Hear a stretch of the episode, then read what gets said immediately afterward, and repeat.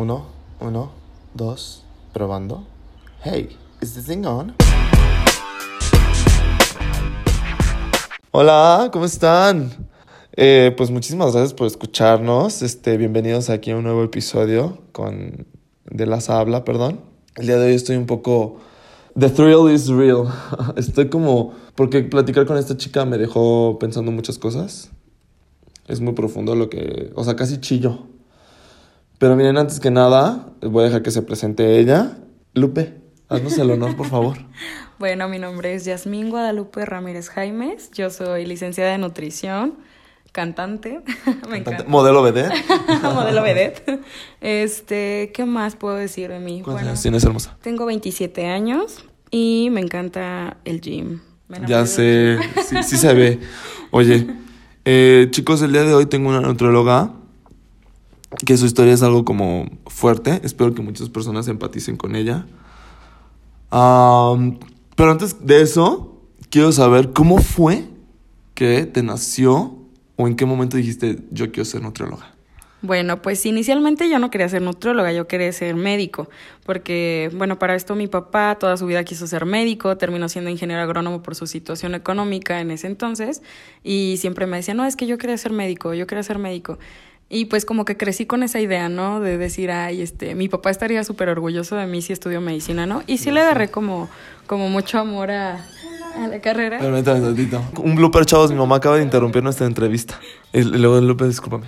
Entonces, este, pues decidí estudiar medicina, estudié un semestre de medicina en la Universidad de Celaya. Este, y la verdad me encantó. Me encantó, pero pues yo estaba en una edad en la que El desmoda. sí, me ganó.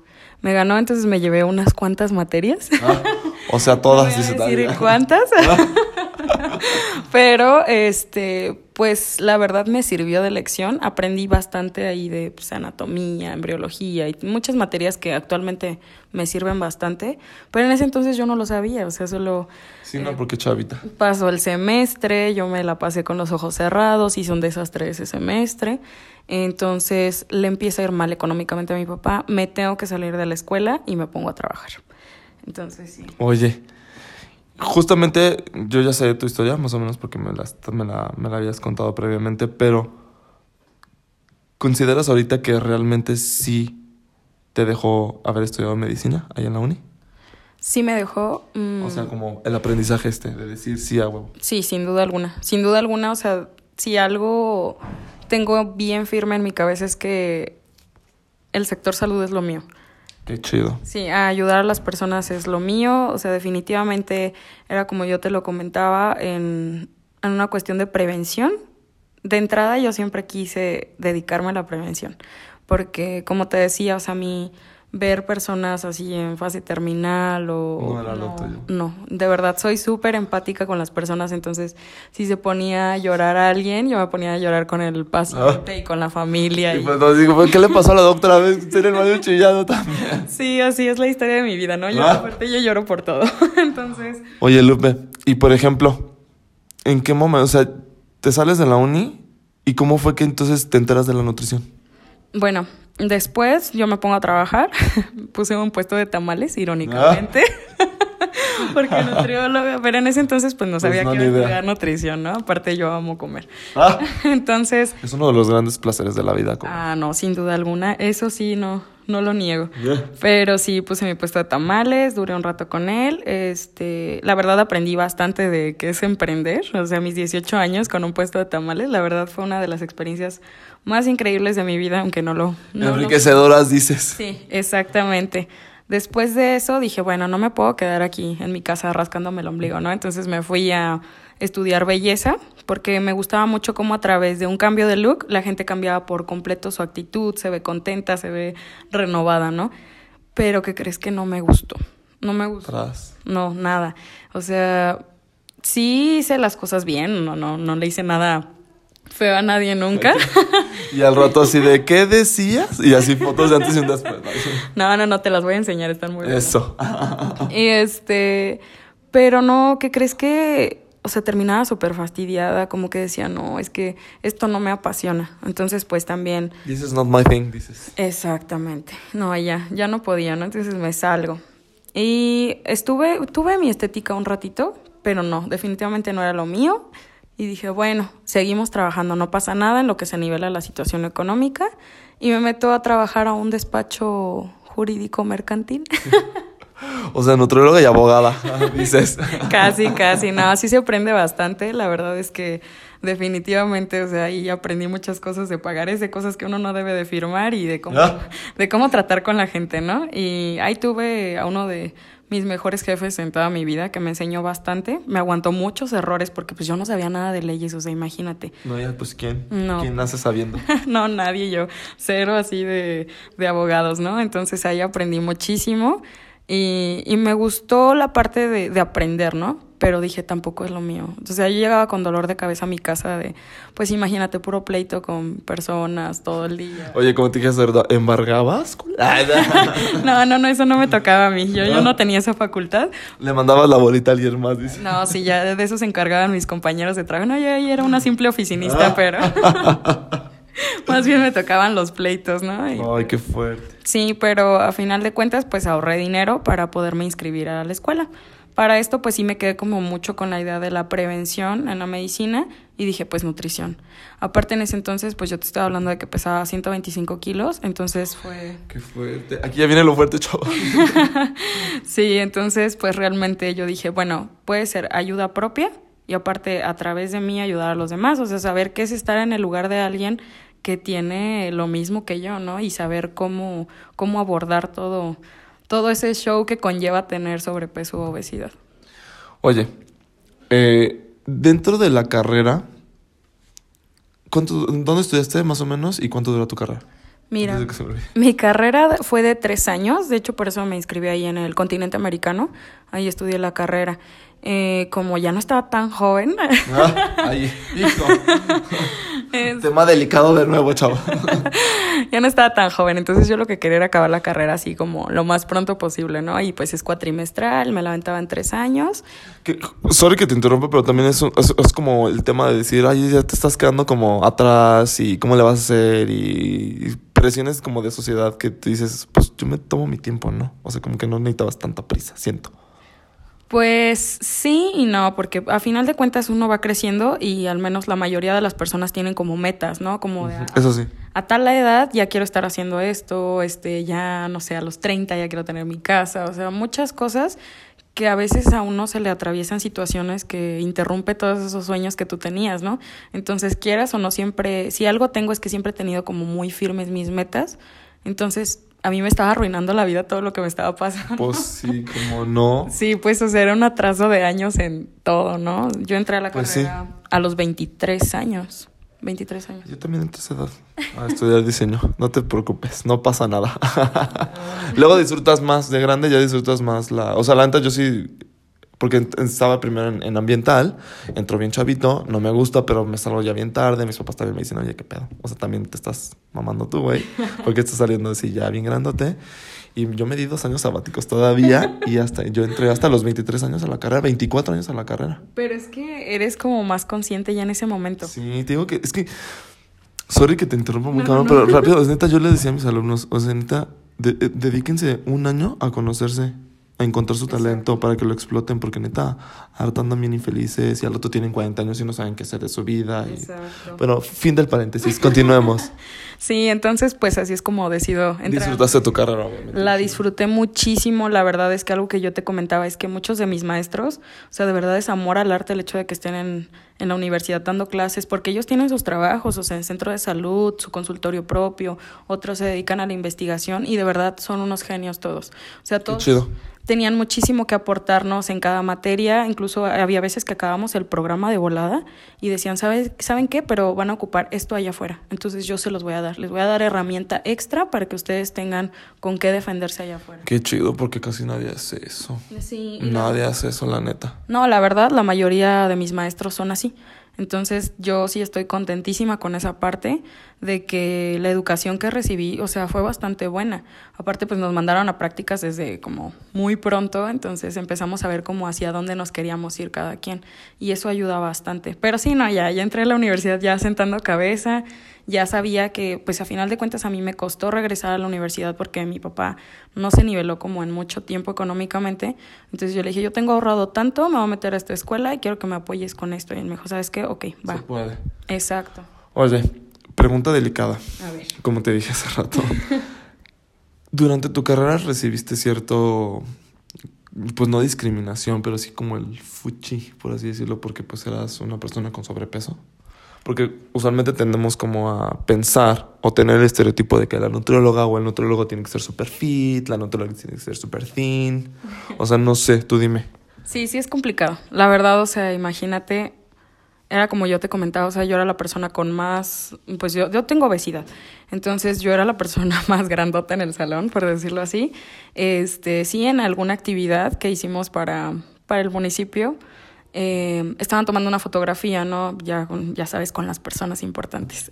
Sí, sí, imagino. Entonces, este, pues me ofrecieron ponerme en la foto, algunas de mis compañeras, y el fotógrafo hizo el comentario de no, alguien que dé el ejemplo. Tras, ¿quién es el nombre del fotógrafo? Ah, sí, para quemarlo ahorita mismo. No, sí. ¿Qué crees que no me lo sé?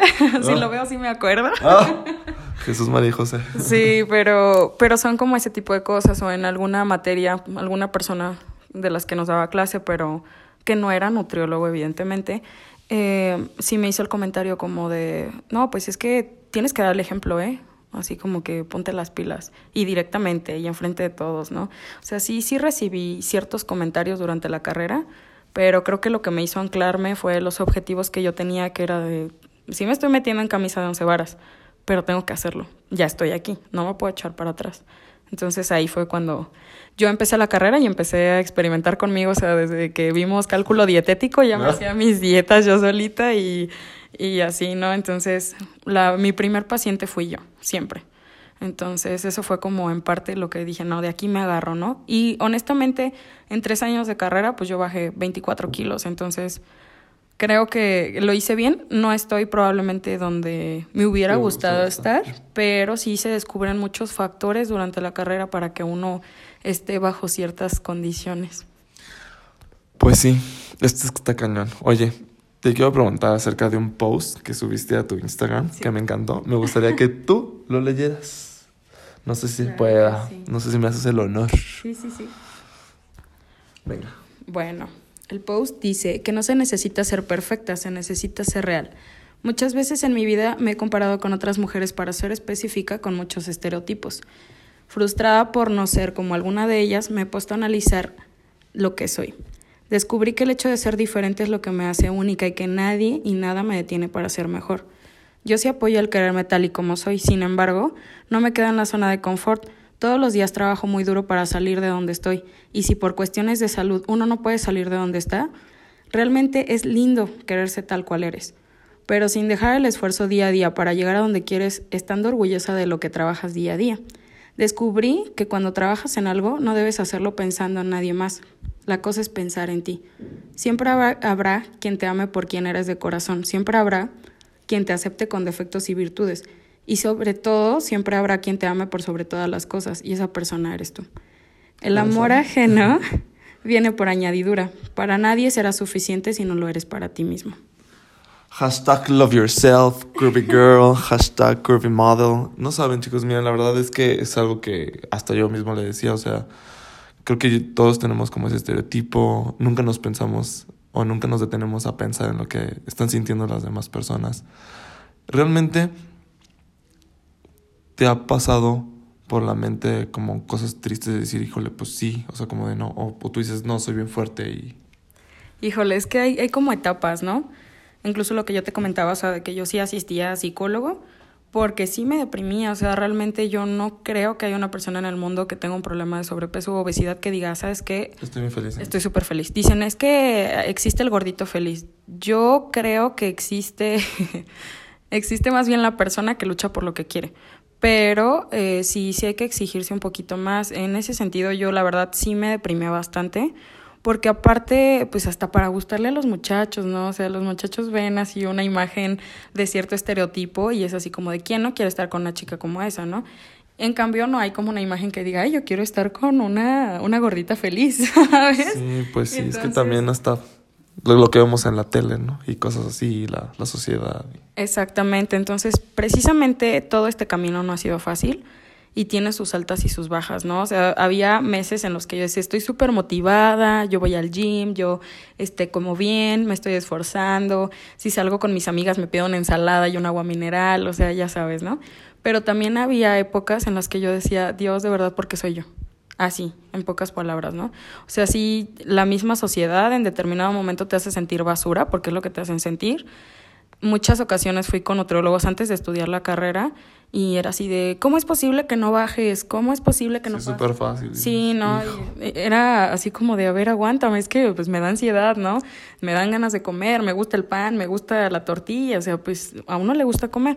Y aparte, pues era lo que te comentaba, esa parte de, de la ansiedad, o sea, yo no es que comiera mal, o sea, si mi porción son dos naranjas, o sea, yo me comía el kilo, ¿sabes? O sea, Qué ni, fuerte. ni siquiera era como que te dijera, ay, no, me siento y me como una pizza completa, o sea, no. O sea, eran cosas que no eran, no eran mal alimento, pero las cantidades pues eran fuertes, ¿no? Pero sí, todo eso me causó mucho, mucho conflicto emocional. Aparte, ya estando en la carrera, pues me di, y asistiendo al psicólogo, me di cuenta de que había cuestiones familiares que me hacían retener como muchas cosas. Retener, Emociones. Retener emociones Híjole. también pesa, ¿eh? Literal. Es que justamente como lo dices también en tu post, retomando un poquito lo que acabas de leer, te comparas, creo que todas las mujeres, también los hombres, pero siento que es más las mujeres que se comparan con el cuerpo de otra mujer y que quieren estar es- esbeltas o que quieren estar súper delgadas y ven la modelo y te afectó también mucho eso. Eh, la verdad, sí.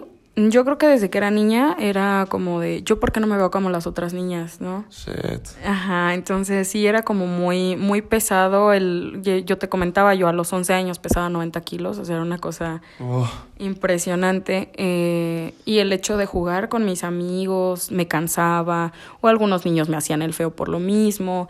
O sea, realmente sí, sí sufres bastante, sí sufres bastante, pero a lo largo de tu vida vas como, era lo que te decía yo, malamente te vas acostumbrando. Pero pues uno no se tiene que acostumbrar, sino, por ejemplo, ahorita actualmente yo sí, te- yo sí puedo ver la imagen a lo mejor de una chica de fitness y te, ya no te digo, ay, qué mala onda, no, yo no estoy así, sino a lo mejor te digo, ¿sabes qué? Ese es mi objetivo.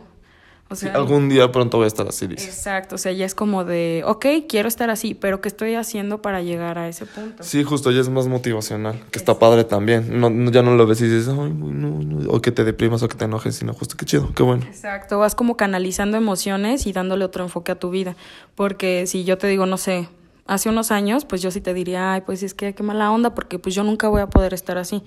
Y yo no te digo, ay, ya mañana voy a estar así súper fit Sí, claro. la morra, pero, pero sí me estoy esforzando por llegar a donde yo quisiera. Pregunta difícil. Entonces, ¿cuántos kilos has bajado, chava? Mira, eh, había bajado 24 kilos, pero bueno, me hicieron un diagnóstico de ovario poliquístico, situ- Oh. situación difícil también que se atravesó en todo este camino. Este, me empezaron a dar hormonas, tratamiento, ya sabes. Y pues muchos médicos dicen, no, las hormonas, no, ya, actualmente ya no, no te causan ansiedad, no te causan nada. Tengo varias amigas que llevan exactamente el mismo tratamiento, el mismo diagnóstico, y se mueren de ansiedad, se mueren por comer cosas dulces, el humor. Oye, justo también me, me decías que las personas con sobrepeso, las mujeres, la gran mayoría, tienen eh, eh, poliquistes, ¿cómo dice? Sí, Como- síndrome de ovario poliquístico. Y que no se dan cuenta, o sea, también, justo como lo mencionas, cultura de la prevención, realmente también creo que México está como difícil de... Porque somos una cultura, o sea, como culturalmente nos gusta dejarlo todo al final, como de... O sea, también cómo le haces en ese aspecto. Sorry que te cambie un poquito el tema, pero también va como un poquito de la mano con lo que tú me vas contando. Sí, claro, no fue una situación difícil eh, por lo del diagnóstico, pero sí, en efecto, la mayoría de las personas con sobrepeso o obesidad, bueno, mujeres, eh, sí tienen... Ay, sí, no me imagino un hombre con, con, con No, no, este no es síndrome, posible. ¿verdad? el momento del blooper, chavos, sorry, porque estaba poniendo muy tensa la situación. Ya basta, continuemos. No, sí, este, las mujeres tendemos a tener síndrome de ovario poliquístico. En mi caso fue derivado de un proceso que se llama aromatización eh, y pues hubo un desorden hormonal y los quistes pues son básicamente de grasa. Oh. Sí, son, son derivados de... ¿Se pueden remover? Se ha escuchado quirúrgicamente se pueden quitar, ¿cómo se dice? Sí, se pueden operar. Mira, hay casos en los que sí, sí tienen que ser operables, pero regularmente es cuando son quistes muy grandes, cuando sí te están causando dolor o algún conflicto. En mi caso son muchos pequeñitos, entonces lo que hacen es darte tratamiento con eh, hormonas y en mi caso me dieron metformina porque todo este proceso te da una resistencia a la insulina. Entonces, sí, no es todo un rollo. Un tema. Sí, exacto. Entonces, este, y se supone que se van disolviendo. En mi caso, ya también ayuda, pues, el hecho de que baje de peso. De hecho, el tratamiento principal es bajar de peso para evitar este proceso de aromatización. Ay, qué fuerte. Oye, pues ya casi para terminar, ¿qué le dirías a esas personas que a lo mejor también son, que tienen sobrepeso y que quieren estudiar nutrición? Que lo hagan, sí, sin duda alguna que lo hagan porque sí te cambia la vida.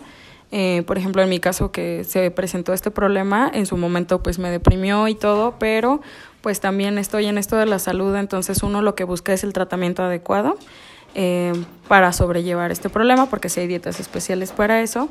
Y en el caso de cualquier otra persona, de verdad, si tiene sobrepeso o obesidad y quiere estudiar nutrición, que no se detengan por todos esos comentarios, que no se detengan por, por lo que les pueda decir la gente, por lo que puedan, pues, pues sí, en general por cómo los puedan juzgar. A final de cuentas, en mi caso lo hice por salud propia y creo que es la mejor decisión que pude haber tomado en mi vida porque aprendí no solo cómo cuidarme yo, sino a entender al paciente, que es estar del otro lado, porque muchas veces no, no empatizamos con ciertas situaciones. Sí, en otros logos que tú dices, siento que no están siendo objetivos al hecho de que no estás ni entendiéndome en el cómo me siento. Exactamente, sí, porque es una serie de, de emociones muy, muy fuerte y no es nada más de ¿por qué no te comes esto? sino qué está sintiendo el paciente. Incluso hay casos en los que hay que canalizar con el psicólogo porque siempre hay algo detrás. Justo te iba a preguntar eso. ¿Tú consideras que sí es como más viable y más padre que si vas al nutriólogo y al psicólogo al mismo tiempo para que también estés al 100? Sí, fíjate que yo el mayor avance que tuve fue cuando estuve en terapia. Yo estuve en terapia durante dos años y fue cuando más avancé porque uno suelta, suelta muchas cosas había una persona que me decía que, que ella bajó de peso nada más cuidando sus emociones y sí lo hizo. Realmente ella no hacía dieta, no hacía nada. ¿Cómo crees? Y a través de terapia ella empezó a soltar emociones, rencores y corajes que le tenía a medio mundo y que crees que bajó 50 kilos. Tras. Pues ahí está, chavos. Oye, antes de que, de que nos digas adiós, tus redes sociales para que ya sabes la consulta, a lo mejor una chica que se siente igual o un chico también, no sé. Claro que sí, miren en Instagram. Ah, ella.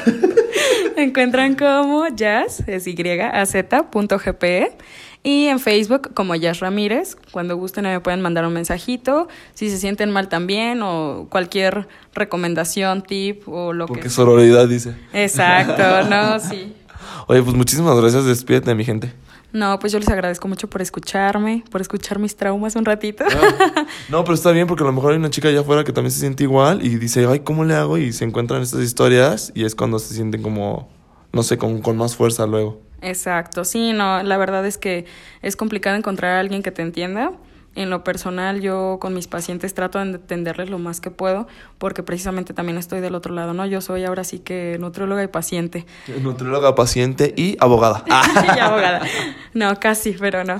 Y, este, y sí, no, la verdad es que yo lo que les recomiendo es que se cuiden. Invertimos mucho en muchas cosas, menos en salud. La salud siempre la dejamos al último, pero no hay que poner atención en cuestiones psicológicas. Vale la pena pagar un nutriólogo, vale la pena pagar un médico para saber que estamos bien. Realmente hay que cuidarnos. No podemos estar andar bien por la vida si no estamos bien física y mentalmente primero. Ay, qué fuerte, chavos, pues ya escucharon. Cualquier cosa, muchachos, aquí también pueden escribir a mí. Suscríbanse al canal, denle follow, denle share para que más personas sepan de esta historia tan bonita. Y pues nada, nos, nos estamos viendo. Mándale la Bendy. No, pues la Bendy, como dice Lázaro. Chao, muchachos.